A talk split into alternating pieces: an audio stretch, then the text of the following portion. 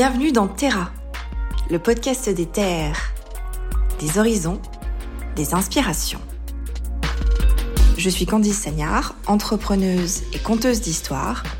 Je vous emmène à la rencontre de personnalités ancrées, d'amoureux de la terre et de caractères assumés. Embarquement immédiat pour un voyage en terre inconnue. C'est Terra et c'est maintenant.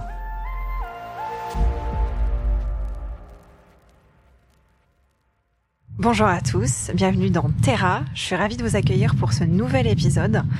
Alors aujourd'hui, vous l'entendez peut-être, on est en extérieur. C'est l'une des rares fois où on est dehors.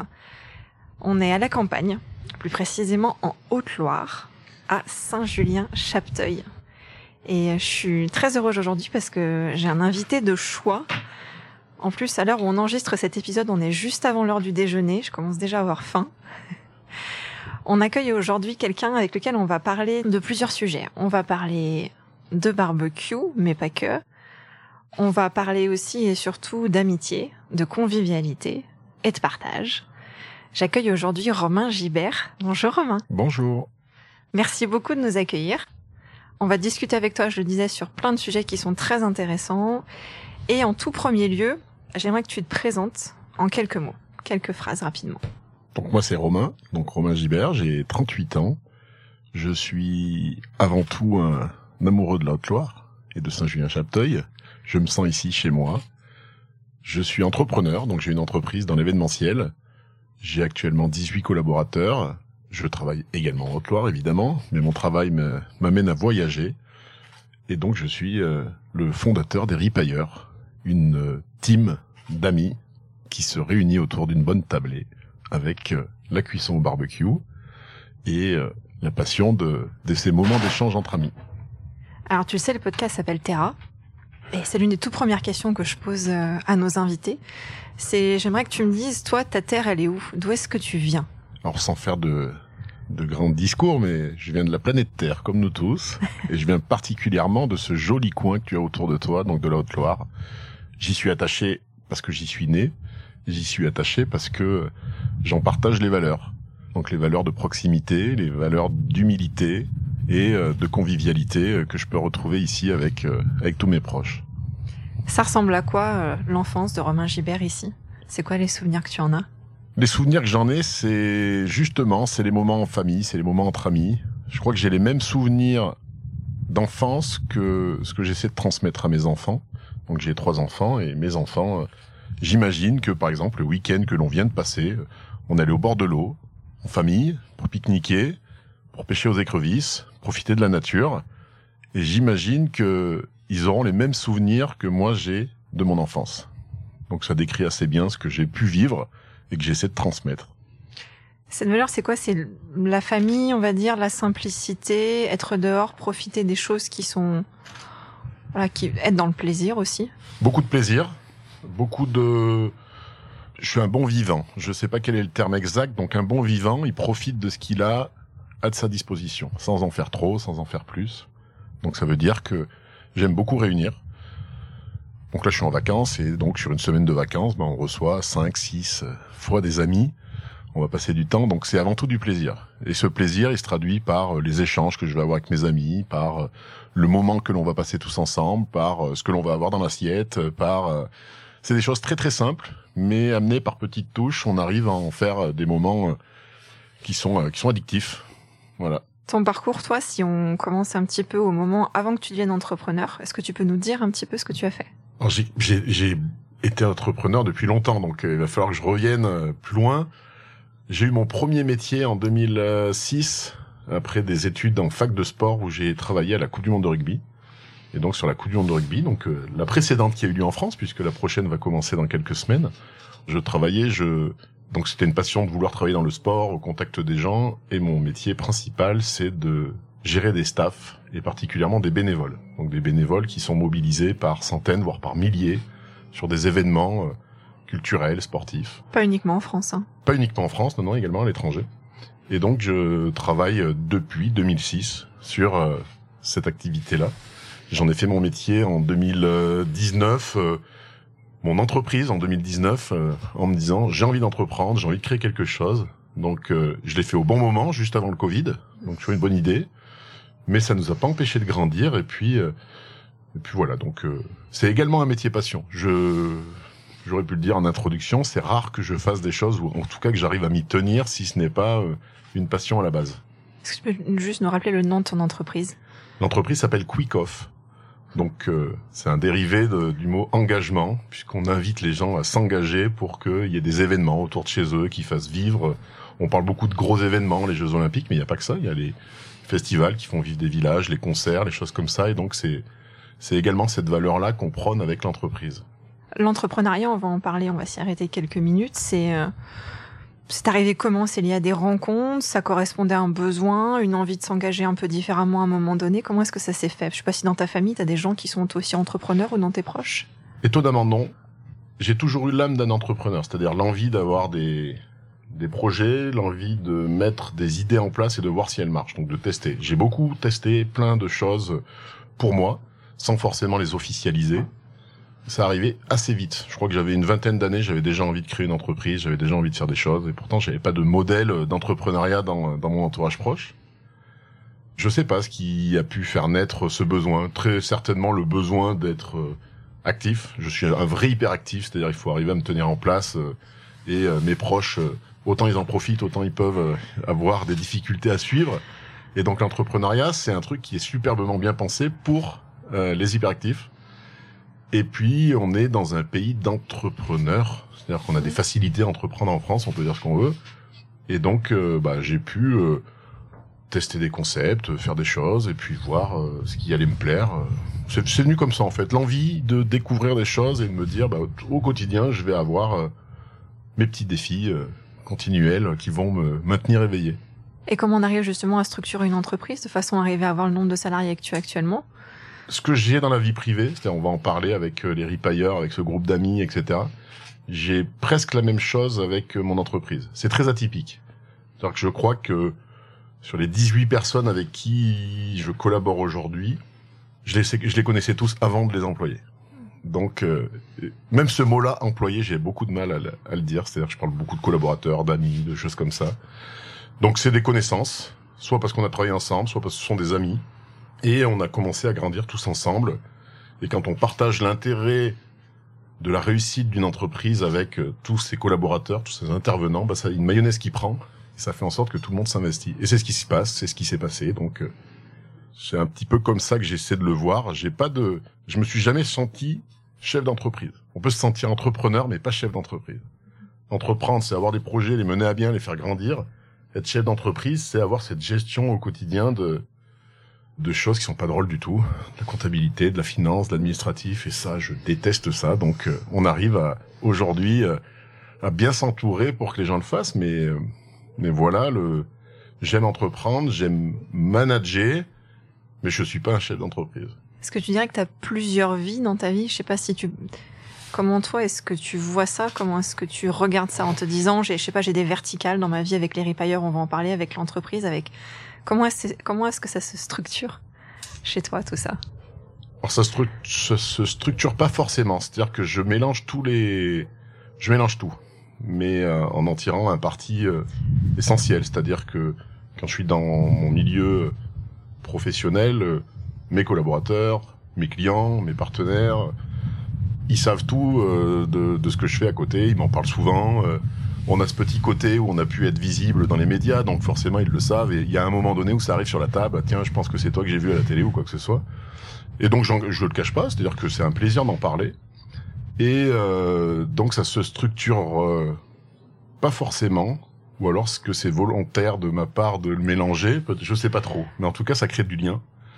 Ça crée du lien entre les différents domaines. Et euh, il y a des verticales, oui, il y a les ripailleurs, il y a l'entreprise, il y a beaucoup, beaucoup les amis et la famille. Puis il y a des petites passions par-ci par-là. Il y a la photo, il y a, des, il y a des choses comme ça. Mais de toute manière, si vous demandez à, à quiconque euh, qui fait partie de mon entourage euh, comment on devrait me décrire, il me dirait que j'ai je m'investis à fond dans les quelques sujets qui retiennent mon attention. Si un sujet ne retient pas mon attention, je je passe complètement à côté. Euh, quitte à, paraître euh, éloigné du sujet, désintéressé, etc. je pense que c'est le cas. Mais par contre, euh, si ça me passionne, Là, je m'y investis à fond, pleinement, et, et je vais vouloir euh, le partager surtout. J'aime beaucoup partager les choses. En fait, ça fonctionne parce que tout se nourrit aussi, je pense. Tous ces éléments-là viennent se nourrir les uns les autres. Ils interagissent de façon, je pense qu'il y a ça aussi, tu me diras si je me trompe, mais de façon très spontanée et très fluide. Il y a quelque chose qui fonctionne. Oui, bah après, pour, euh, pour que quelque chose te maintienne éveillé, il faut que ça fonctionne. Mais c'est justement parce que tu es éveillé que tu fais que ça fonctionne. Une entreprise, euh, ou même les Repaires, c'est une association. Si on veut euh, que ça fonctionne, il faut que ce soit dynamique, il faut qu'il y ait des temps forts, il faut qu'il y ait des échanges, il faut, il faut qu'il y ait une animation, une certaine animation, et ça, ça peut être soit naturel, soit être provoqué.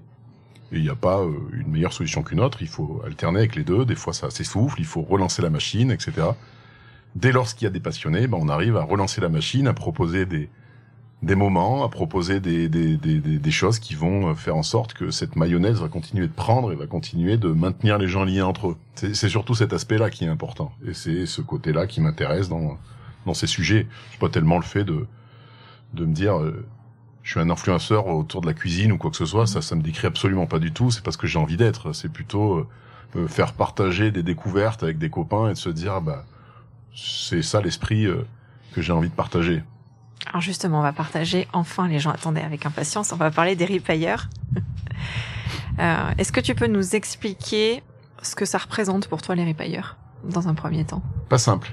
C'est pas simple. Euh, il y a des choses qui sont tellement naturelles que des fois on n'arrive pas à les expliquer. C'est comme la relation que l'on a tous les cinq. Donc les repailleurs, c'est cinq personnes. Déjà, je vais commencer par les définir. On est cinq personnes, cinq amis de très très longue date pour certains depuis qu'ils sont, euh, depuis qu'ils sont euh, la maternelle. Euh, et moi, je suis arrivé le dernier. il y a 20, euh, il y a plus, il y a une vingtaine d'années, donc ça représente déjà pas mal d'années. Et depuis, on alterne les moments où on est ensemble. Chaque semaine, ça peut être des moments de détente, ça peut être des moments où on se croise pour se donner un coup de main. on est les parrains de nos enfants respectifs, on est tout le temps ensemble. Et il y a un truc, c'est vrai, qui était une constante, c'était de se retrouver autour d'une table et puis, et puis de, de boire un bon coup, de manger, de, de passer des très longs moments ensemble jusqu'à tard dans la nuit euh, ou le matin. Et puis, euh, ça, c'est la définition de la... faire ripaille. Mais pour faire ripaille, il faut avoir des amis, il faut, euh, faut passer du bon temps avec eux, faut avoir envie de le reproduire, etc. Systématiquement, on attend le week-end pour se dire on va voir les amis, ainsi de suite. Et ça, ça nous caractérise. C'est nous. On a envie de passer du temps ensemble, on se voit régulièrement. Et plus ça va, et moins ça s'essouffle. C'est-à-dire que plus ça va et plus on passe du temps ensemble. C'est-à-dire que je passe devant le restaurant d'Aurélien, j'ai envie d'aller le voir, je veux boire un café, je vais passer cinq minutes avec lui, j'ai envie d'aller voir Vincent, quoi que ce soit. De temps en temps, il y en a qui viennent ici, on se retrouve et puis c'est très spontané. Et c'est les ripailleurs, c'est né comme ça en fait. Ça a été assez naturel. C'est en 2019 justement, il y avait euh, toute une euh, une fièvre autour des réseaux sociaux et notamment du partage de passion sur Instagram ou quoi que ce soit. Non, il y en a qui diront, bah, c'était vachement plus tôt. Bah oui, mais Outlaw, c'est arrivé en 2019. Et en tout cas, euh, on a commencé à partager une, deux, trois, quatre photos. Ça a vivoté. Et puis, euh, lors d'une ripaille, on s'est dit, on va, on va tenter un pari, on va aller au championnat de France de barbecue parce qu'en fait, c'est trois jours on a la garantie d'être tous les cinq entre copains. On va passer notre moment à nous, ce qu'on n'avait jamais fait. On partait euh, parfois avec des amis, parfois en famille, etc. Mais jamais tous les cinq. Et donc on est parti au Sainte-Marie de la Mer avec la seule prétention de s'amuser et de passer un week-end de fiesta et, et en plus avec une thématique au milieu, la cuisson au barbecue. Et ça a commencé comme ça. Mais vous étiez pas, il n'y en avait aucun nouveau qui s'était dit à un moment donné, euh, voilà, il faut entre guillemets qu'on investisse dans le barbecue, qu'on aille chercher ça. C'est vraiment le prétexte de entre guillemets de passer du temps ensemble, de s'amuser Jamais, jamais, jamais on s'est dit euh, c'est le barbecue, il faut qu'on investisse, il y a une place à prendre. Voilà, jamais. Ça aurait pu être, euh, alors nous connaissant, ça aurait pu être le vin, ça aurait pu être euh, le bricolage pour certains d'entre nous qui, qui sont plus doués que d'autres ou des choses comme ça, mais ça aurait pas pu être autre chose. En fait, ça s'est fait naturellement. C'est, on n'a pas attendu d'être les ripailleurs, d'officialiser ça pour pour faire des barbecues. On en fait depuis tout le temps en fait. Maintenant, c'est un prétexte. C'est hmm. plus un prétexte pour. on peut pas partager, euh, si on partageait seulement les moments où on buvait l'apéro avec les copains, etc., les gens se diraient, mais pourquoi ils nous partagent ça Ceux-là, ils ont l'air de faire que ça et de se retrouver ensemble, etc. Euh, ça fait penser... Euh, ouais, je, c'est, un peu le film Le cœur des hommes, quoi. C'est des choses mm. comme ça. Mais il y a le barbecue, il fallait un prétexte, et c'est le barbecue qui est devenu ce prétexte. Donc là, en fait, ce concours-là, tu peux t'inscrire, il n'y a pas de prérequis. Je sais plus s'il y a des prérequis, parce que la première année où on a participé, j'avais fait une épreuve en solo quelques temps avant et qui te permettait de t'inscrire. C'était le premier vrai gros concours que vous faisiez. T'avais Ah jamais oui. rien fait, même à l'échelle locale. non, non, euh, jamais, Rien jamais. du tout. D'accord. On n'avait jamais fait euh, juger des plats, etc. Après, évidemment, on a dans les ripailleurs, il y a Aurélien Vidal, qui est un chef euh, gastronomique et qui lui avait déjà fait des concours puisqu'il a été vice-champion du monde de pâté croûte, etc. Mais euh, ne pratiquait absolument pas la cuisson euh, barbecue, feu de bois, etc. Et, et euh, s'est retrouvé dans l'aventure, novice comme nous, euh, autour de ça. Évidemment, il a des bases, c'est-à-dire sur les accords, sur les produits, sur des techniques culinaires. Mais on les oublie ça lorsqu'on est autour du barbecue, euh, ça existe plus. Lorsqu'on est là-bas, il faut sortir une assiette euh, de barbecue. Donc on s'est pris au jeu en fait, hein, on s'est pris au jeu. Mais je crois qu'on s'est pris au jeu là-bas en fait, quand on y était. Avant, on s'est pas préparé. euh, je crois que deux ou trois semaines avant, on a commencé à se poser la question. Ok, on s'est inscrit dans des catégories. Bah, qu'est-ce que l'on va cuisiner? Est-ce qu'on on n'aimerait pas euh, tester des choses, etc. On a testé des choses. On s'est retrouvé un jour, euh, deux semaines avant, je crois, chez l'un de nous pour tester des recettes. Et on les a pas fait sur place. On en a fait d'autres. Parce que novices qu'on était, on savait pas que le morceau allait nous être imposé, que euh, on avait des contraintes pour faire cette recette, et donc on les a un peu découvert là-bas nos, nos contraintes. Puis ça a pris, ça a bien marché parce que parce qu'on gagne, euh, on est un peu surpris. Je crois qu'on se rend compte pendant la compétition que tiens, c'est un petit truc qui est en train de se passer, ça a l'air pas mal. Le jury a l'air d'apprécier ce que l'on fait. Il nous ressortait très souvent, et ça, ça me faisait beaucoup plaisir, ça me touchait beaucoup le fait que ça leur faisait plaisir de voir qu'on était surtout des amis qui étaient venus passer un bon moment. Ça, c'était, il le disait, ça se ressent, ça se voit. Euh, on n'est pas forcément là pour la gagne la première fois, et puis, puis voilà, ça, ça a pris cette mayonnaise comme ça. Alors juste, faut que tu nous expliques un petit peu en détail. Il y a plusieurs catégories dans ce championnat-là. La première année, comment ça se passe, et ensuite la deuxième année, pour resituer un petit peu tout ça. Alors les championnats de France, il y a plusieurs épreuves chaque année en, en France. Je dirais 4-5 week-ends qui sont dédiés au barbecue. Euh, Chaque année ça change, mais il y a une constante, c'est que il y a une finale qui est organisée au Sainte-Marie de la Mer en septembre. Et euh, donc comment ça se passe? Il y a euh, de, de mémoire, il y a 7 ou 8 catégories. Alors ça peut être bœuf, euh, porc, euh, poisson, poulet, burger, dessert, légumes. Je dois en oublier une ou deux peut-être. Et on doit choisir trois catégories maximum. On peut en choisir moins. Mais chaque catégorie, par ton classement, elle va t'attribuer des points. Et donc tu vas avoir un titre de champion par catégorie Et un classement général. et un classement général. Tu as deux heures et demie pour chaque épreuve. Tout le monde a le même matériel, tout le monde a le même produit de départ. Libre cours à ton imagination pour proposer euh, une épreuve sur laquelle tu vas être euh, jugé sur euh, évidemment les qualités gustatives, l'esprit barbecue. Tu vas être jugé sur euh, la propreté, ton environnement de travail parce que ça reste un concours de cuisine. Et puis, euh, puis t'as une note. Et donc il y a des jurys qui passent, ils sont au nombre de trois ou quatre en général.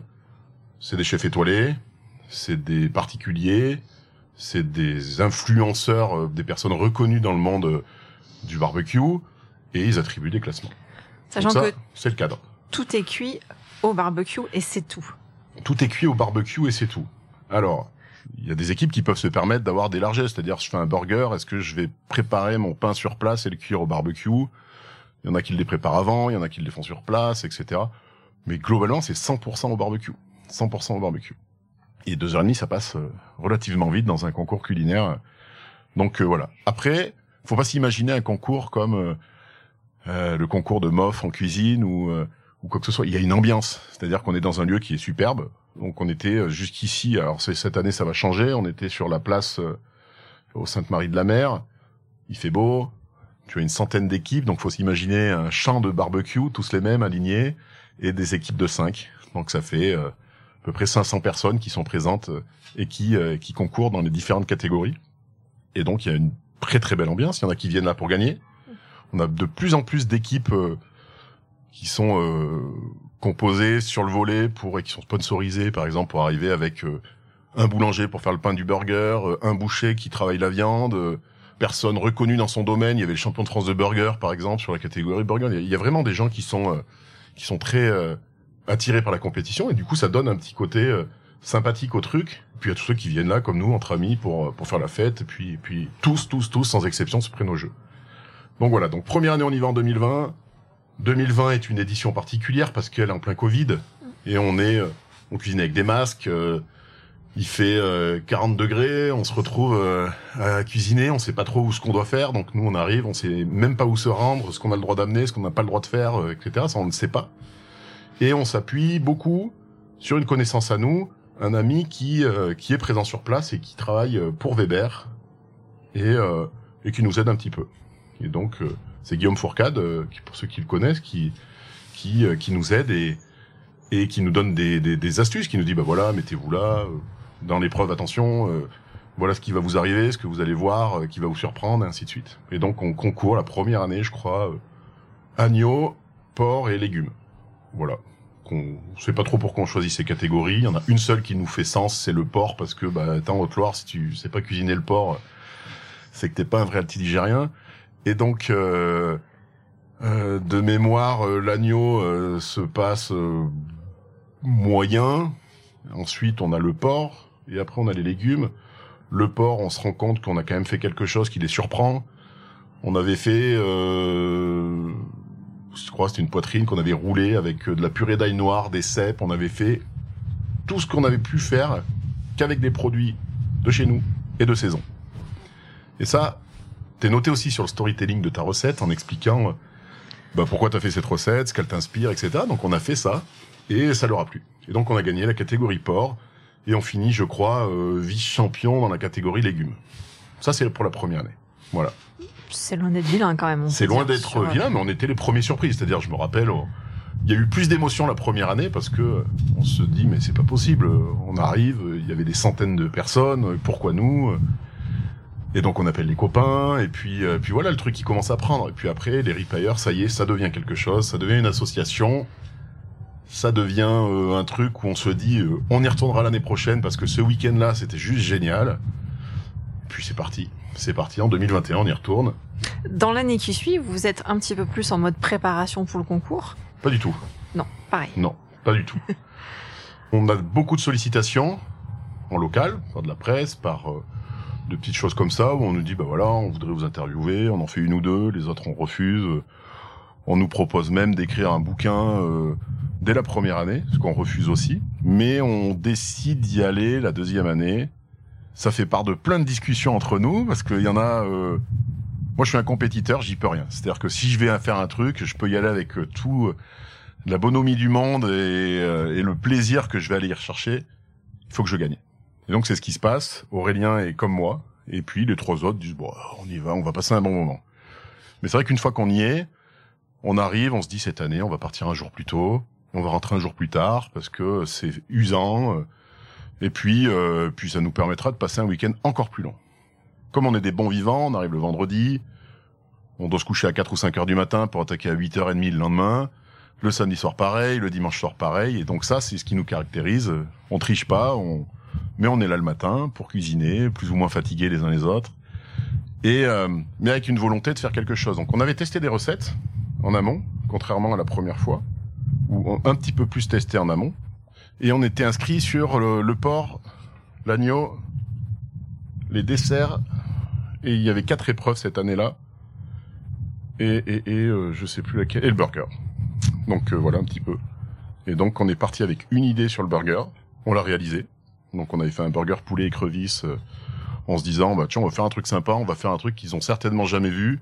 On va sortir de la viande et on va mélanger un petit peu de monde, poulet écrevisse, c'est la saison, euh, etc. Il y en a plein chez nous. Et donc on leur a fait un burger poulet écrevisse et donc on gagne. On a fait un dessert, euh, on finit deuxième. Je, sais plus ce que c'était, mais je crois que c'était avec du chocolat fumé ou des choses comme ça. Et de la poire. Et de la poire. Et, euh, et surtout on gagne à nouveau le porc. Donc il y a, deux trois catégories reines quand tu vas au championnat de France, c'est d'arriver à gagner le burger, le bœuf ou le porc. Donc cette année-là, on avait gagné le burger et le porc. Et le porc, on, le samedi, c'était très très mal passé, c'est-à-dire qu'on avait fait l'agneau, on avait une super recette, on avait fait faire une croûte d'argile qu'on a fait sur place, on avait fait cuire euh, notre agneau dans des euh, des feuilles de de, de de, figues et ça se passe bien, pas du tout comme prévu, c'est-à-dire qu'on sort la viande, elle est pas cuite, euh, c'est pas superbe. Et donc le samedi soir, évidemment, quand on se retrouve une fois bien détendu autour de l'apéro avec les copains, le dimanche, il nous reste deux épreuves, le burger et le porc on se dit qu'est-ce qu'on fait les gars? Est-ce qu'on continue ce qu'on a fait? Parce que ils nous ont dit qu'on avait été trop compliqué et qu'on s'est lourdé. Et donc on revoit tous nos plans. Et sur le port, on décide de faire un truc tout simple en disant, bah, c'est quoi? On va faire un morceau et Je crois que c'est Jean-Pierre Vidal, le papa d'Aurélien, qui nous dit euh, c'est compliqué de faire simple. Donc euh, si vous réussissez à faire super simple, à leur dire ben on vous a fait, je sais pas moi, un carré de porc le plus simple du monde, mais vous allez voir il est parfait, ben vous allez gagner. donc c'est ce qu'on a fait. On a dit bon on annule tout ce qu'on avait prévu en recette et puis on va leur faire juste un carré de porc qui va être cuit au barbecue, mais sans rien de plus quoi. Et comme ça on a gagné. Donc c'était assez drôle parce que bon on avait on avait un, un, un, grand chef, Jean-Pierre Vidal, qui nous expliquait, euh, bah les gars, il faut faire ci, il faut faire ça. Il s'était pris au jeu. Alors qu'au début, il nous disait, ah, vous me faites marrer avec votre cuisine de camping, et puis, et d'un coup, il s'est pris au jeu.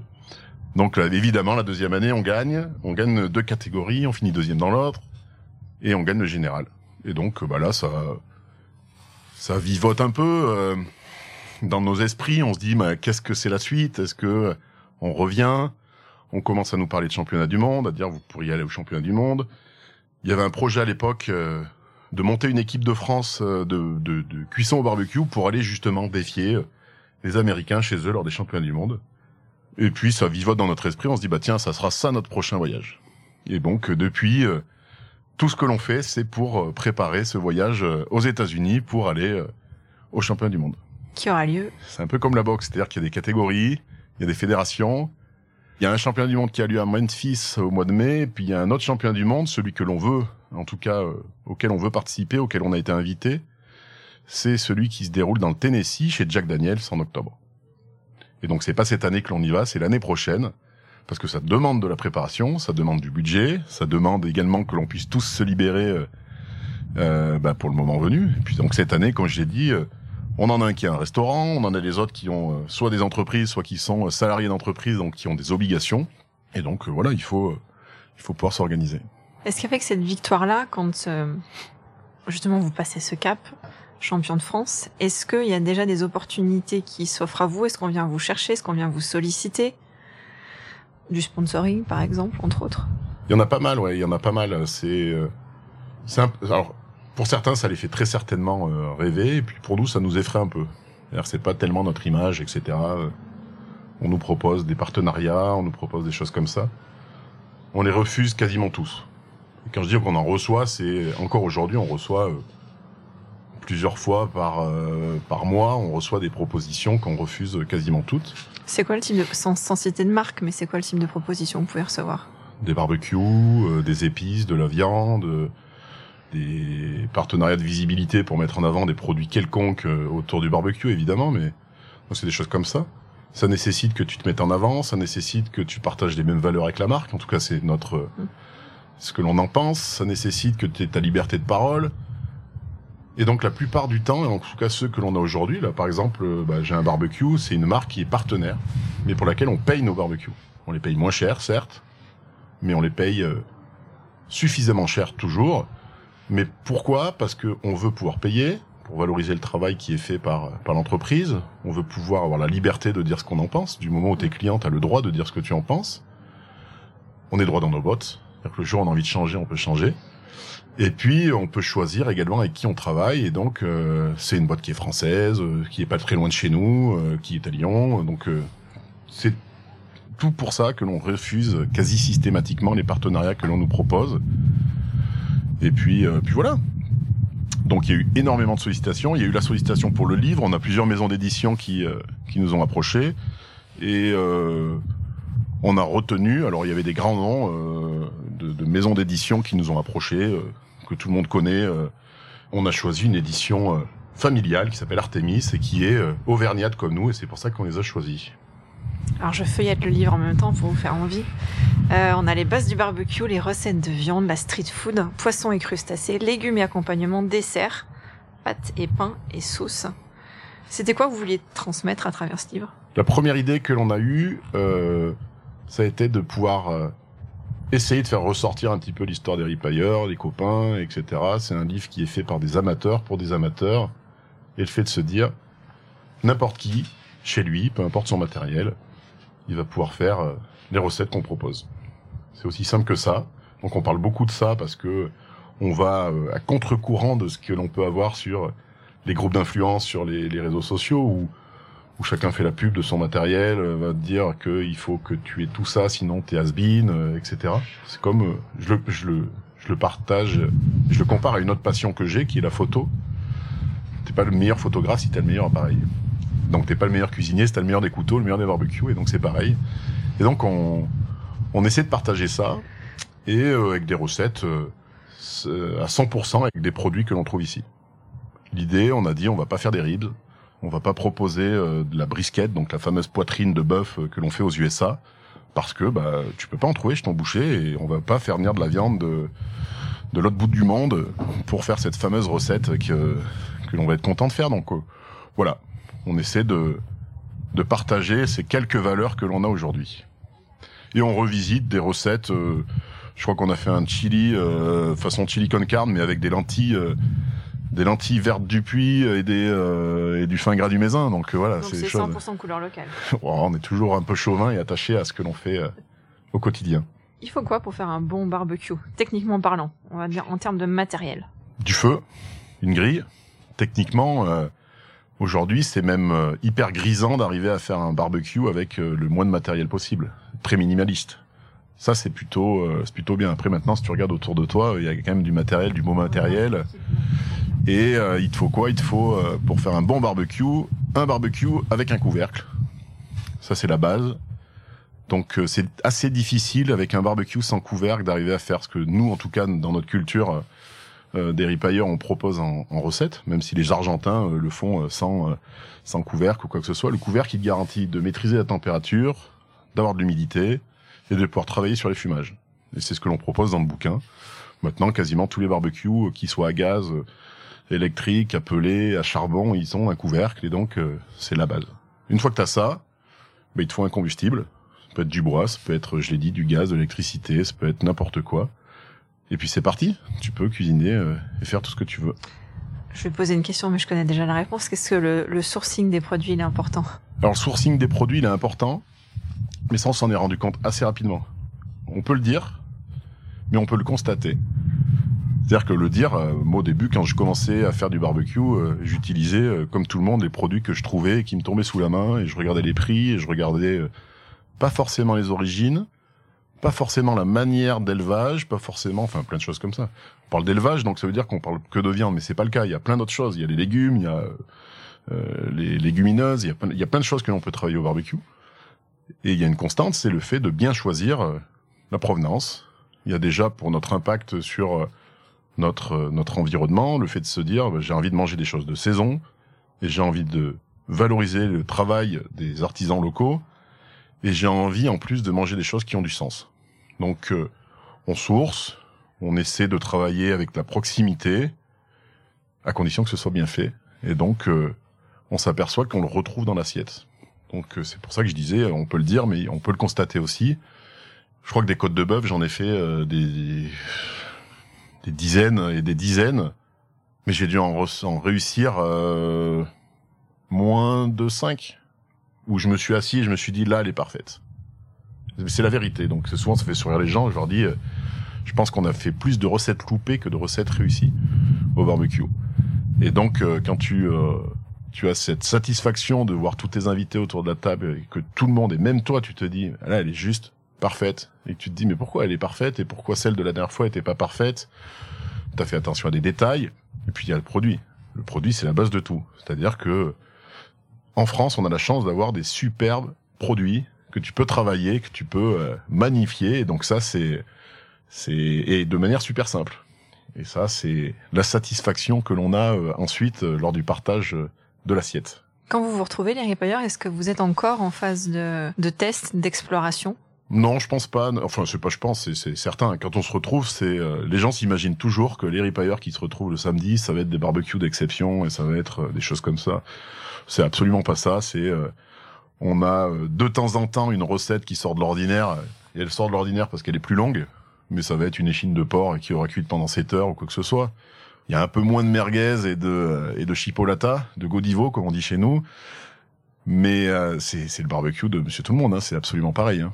Est-ce que vous allez vous représenter là sur les prochains les prochains championnats de France? Comment ça se passe? Vous arrêtez, vous misez tout sur le 2024 les championnats on, on aimerait bien y aller. Mais cette année, il y a une contrainte, c'est que bah, moi je travaille dans l'événementiel, je vais travailler sur la Coupe du Monde de rugby qui commence le week-end des finales, et donc on a toujours dit si on y retourne, c'est qu'on est tous dispo. Et on est deux à ne pas être dispo sur ce week-end-là, donc bah, on... mais on y retournera, c'est certain. Donc la prochaine échéance, c'est les championnats du monde. En compétition, en tout cas, c'est les championnats du monde. Et puis après, il y a les animations que l'on fait assez régulièrement euh, euh, par ici pour euh, soit pour euh, des associations, soit pour des moments forts euh, dans dans notre village de Saint-Julien-Chapteuil, pour des choses comme ça, où on nous sollicite et on est content de participer de, et de partager ce que l'on fait.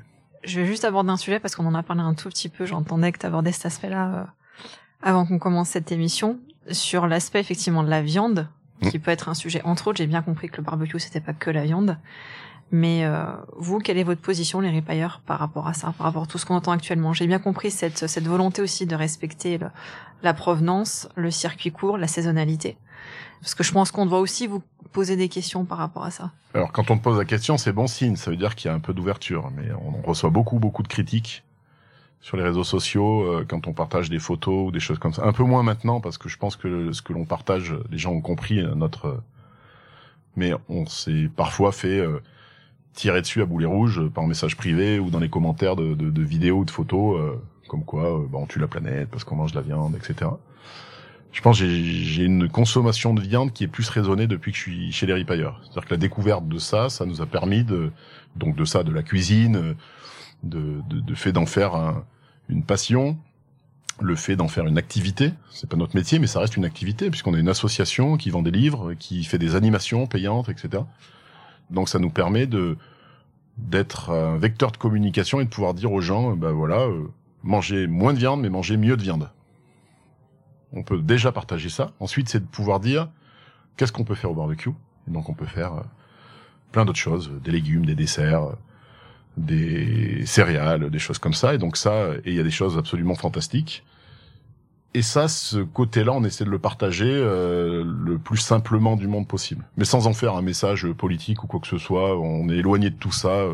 J'ai été interrogé euh, des dizaines de fois. J'ai fait des émissions de télé et de radio dans lesquelles on me demandait euh, tu penses quoi de la critique que Sandrine Rousseau fait que le barbecue ça est la viande et ça tue la planète, que c'est un, tr- un truc de d'homme et de macho, tu t'en penses quoi?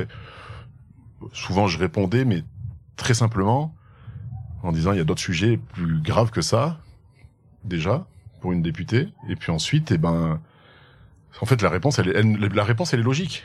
La réponse elle est logique. Consommer par manger euh, mieux de la viande. Euh, je suis pas d'avis qu'il faut pas en manger, j'ai envie que mes enfants puissent manger de la viande mais euh, j'ai envie qu'ils la mangent, que ce soit de la bonne viande, élevée dans des bonnes conditions, qu'ils en mangent peut-être qu'une fois ou deux fois par semaine, euh, qu'elles souviennent du boucher, parce que je continuerai d'avoir un commerçant euh, local, parce que j'ai été chez lui acheter ma viande. Euh, Aujourd'hui, c'est une hérésie euh, de, de, de voir qu'on peut acheter de la viande sur Internet et se la faire livrer, et après d'aller sur les réseaux sociaux et de montrer que c'est super génial, j'ai fait des ribs qui viennent d'Argentine. Mais moi, en fait, je me cacherais si je devais faire ça. Je dis, mais c'est c'est idiot, pour être poli. Donc, euh, et ça, aujourd'hui, euh, s'il y a des passionnés de barbecue qui font partie de, de groupes, qui regardent des recettes sur les réseaux sociaux, sur Internet, bah c'est c'est 90% des publications, c'est ça. Donc nous, on est un peu à contre-courant de ça. On s'éloigne beaucoup de ces de ces groupes-là. On publie plus dessus. euh, on on n'essaie même pas les lire ou quoi que ce soit parce que parce qu'il y a des valeurs qui sont pas les bonnes, qui sont partagées notamment par rapport à ce rapport à la viande. Si je devais te demander dans le quand tu passes donc ces moments-là avec ses amis, avec les ripailleurs, je pose toujours cette question-là. Alors moi, c'est toujours via le prisme de l'entrepreneur, ça va être un tout petit peu différent. Je demande ce que tu aimes le moins et ce que tu aimes le plus. Alors peut-être que tu aimes tout. Si je te dis qu'est-ce que tu aimes le moins dans les ripailleurs, question difficile.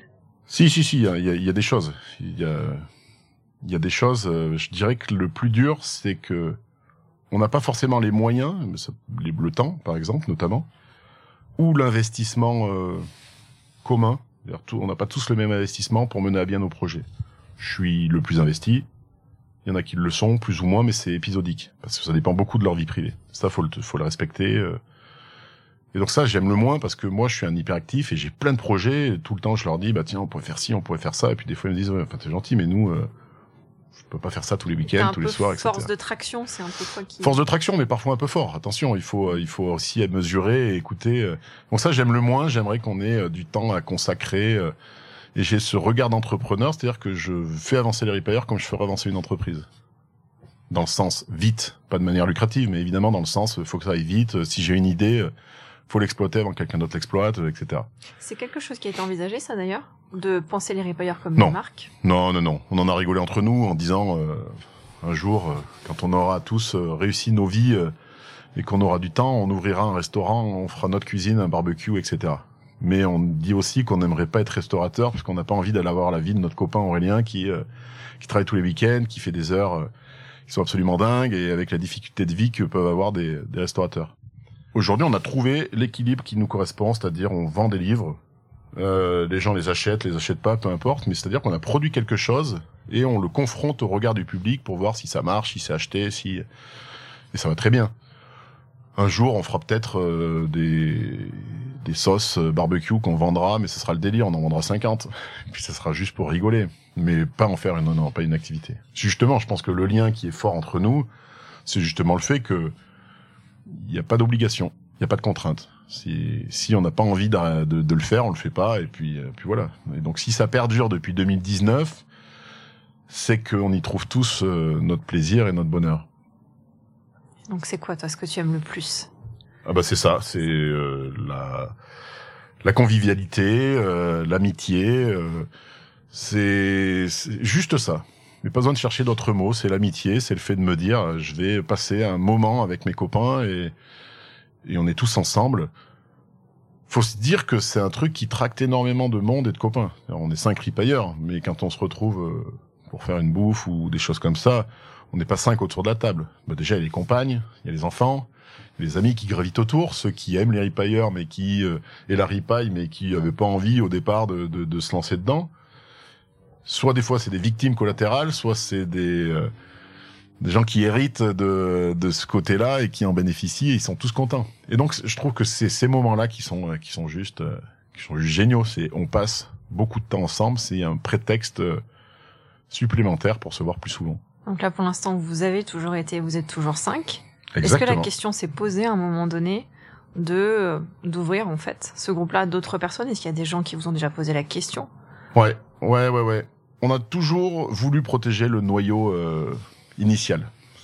C'est compliqué parce que si on ouvre, demain je serai pas à l'aise et, les autres aussi, ça c'est, j'en ai la certitude d'aller au championnat de France avec d'autres, euh, avec d'autres personnes. Déjà parce que c'est plafonné à cinq personnes, et ensuite parce que ça voudrait dire que si on a une personne de plus, c'est qu'il y en a un qui manque et euh, j'aurai l'impression de d'être infidèle. Et ça on veut pas parce que c'est un truc qu'on a créé à nous, ça nous appartient et comme on dit bah, toute notre vie, ça nous appartiendra. On a fait ce truc, on a réussi, et on pourra jamais nous l'enlever. Même si demain on décidait de ne plus jamais aller au championnat de France, on sera toujours champion de France de barbecue à un moment de notre vie en se disant on a fait un truc de dingue avec les copains, on a fait ça, et on a réussi.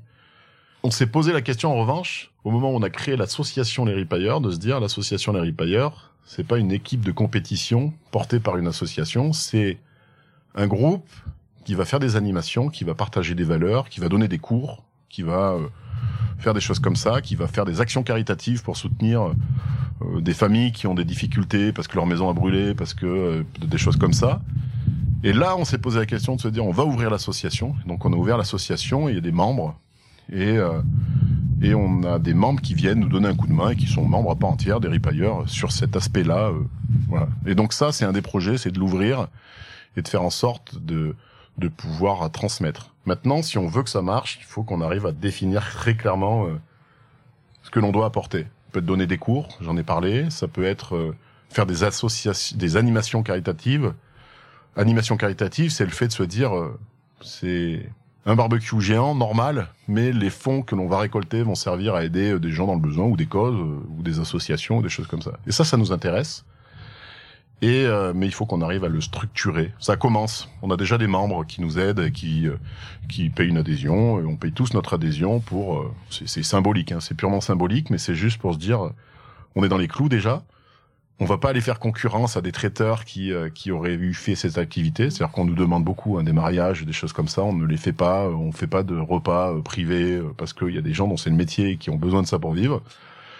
Par contre, une association qui irait partager peut-être ce que l'on disait tout à l'heure sur euh, euh, la viande, le bien consommé, euh, pourquoi c'est important de sourcer ou quoi que ce soit, bah, ça, c'est vraiment le truc qui nous intéresse et qui correspond à nos valeurs. Et donc, on essaie de le structurer aujourd'hui. Donc partager, transmettre. Partager, transmettre. Je l'avais dit en introduction, euh, j'aime partager, j'aime transmettre. Et ça tombe bien, les quatre autres aiment partager, aiment transmettre. Donc euh, on est tous dans le même, dans le, dans le même trip. Est-ce qu'après ce livre-là, alors le, le, livre est récent, je crois. Hein. Il est sorti. Euh... Le livre a deux mois, je crois. Sorti le 1er juin 2023. Donc à table avec les ripailleurs. Exactement. Voilà. À table avec les ripailleurs. Aux éditions Artemis. Est-ce qu'il y a d'autres choses qui sont prévues? Vous avez déjà des idées, j'imagine, sur. Euh... Ça veut dire oui. non, ça veut dire qu'il y en a plein. C'est-à-dire qu'il y en a plein. Euh, je suis tout seul devant le micro, mais je vais parler pour les copains. En tout cas, on a plein d'idées. Déjà, en effet, projet ultime, c'est de partager euh, une expérience qui va être mémorable au championnat du monde aux États-Unis. On le dit souvent, si on nous avait dit un jour, nous qui ne sommes pas cuisiniers, qui ne sommes pas euh, dans ce milieu-là, qu'on allait partir aux États-Unis euh, ensemble, entre copains, pour aller faire un championnat du monde, une compétition culinaire, on n'y aurait pas forcément cru. Donc euh, là, c'est plutôt cool. On a fait le bouquin. Le bouquin, pourquoi on l'a fait? C'est la volonté de partager, et c'est aussi la volonté de pouvoir récolter des fonds justement pour payer cette aventure-là. Ça représente quoi en termes de budget 20 000 euros à peu près. Ce qui coûte cher, c'est de déplacer les hommes, c'est de déplacer le matériel, ou alors de l'avoir sur place. Euh, quand on dit qu'aux États-Unis c'est plus grand, Dream Bigger, c'est euh, tu arrives, tu peux pas arriver avec ton petit barbecue euh, que tu as chez toi parce que non seulement tu es ridicule, deuxièmement tu n'arriverais pas à cuisiner la pièce qui vont te donner là-bas et qui va être deux fois trop grande pour euh, pour ton barbecue. Donc il faut du matériel, il faut investir. Donc voilà, il y a pas mal de, de choses qui coûtent cher. Mais on a d'autres projets. Le, fait d'écrire un livre, ça nous a donné envie d'en écrire un deuxième. Alors pas pour récolter des fonds, mais parce qu'on s'est dit, mais il y a des choix à faire. C'est-à-dire qu'aujourd'hui, il y a 45 recettes, je crois. Et bah t'es limité. Euh, donc on n'a pas pu toutes les faire. Il y en a plein qu'on aurait voulu faire, il y en a plein qu'on a découvert après. Donc euh, peut-être qu'il y aura un tome 2 si euh, la maison d'édition considère que ça a bien marché, si notre maison d'édition nous propose un sujet. mais on va d'abord en discuter avec les éditions Artemis, on dire bon, ça marche bien, et si ça marche bien, pourquoi on continuerait pas? Donc voilà un peu un autre projet. Et puis après, il y a des choses dont on avait eu l'idée, on a testé, ça n'a pas marché parce qu'on sait pas faire. C'est par exemple faire ce qu'on est en train de faire, des podcasts, c'est de faire par exemple de la vidéo. On voulait partager des recettes en vidéo pour expliquer aux gens, etc. Mais ça demande des compétences, ça demande du matériel, ça demande euh, d'être structuré. Et s'il y a un truc dont on peut dire qu'on ne l'est pas, c'est d'être structuré. Nous, on vit les choses, on les fait. Au si on a une idée le vendredi, bah, il faut qu'elle euh, soit faite le samedi.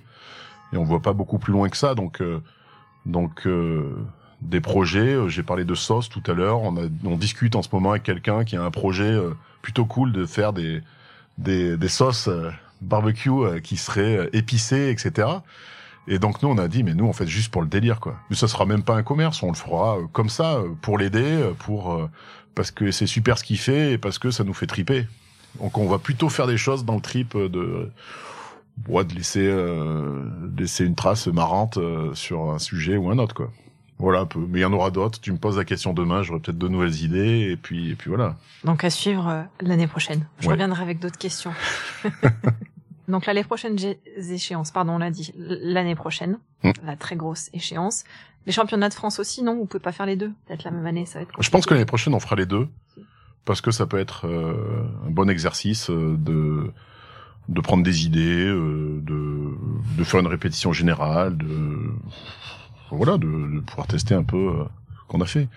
Maintenant, je pense que ce sera difficile, on sera attendu. On, quand t'arrives, t'es plus la petite équipe qu'on regarde pas et qu'on se dit on les voit pas arriver, etc. Donc on verra. Mais on a vraiment vraiment envie de le faire pour pour repasser ce moment de rigolade tous ensemble. On va terminer cette émission avec euh, une question qui est très intéressante. c'est pas une question, plutôt un, un souhait. Qu'est-ce qu'on peut souhaiter aux ripailleurs?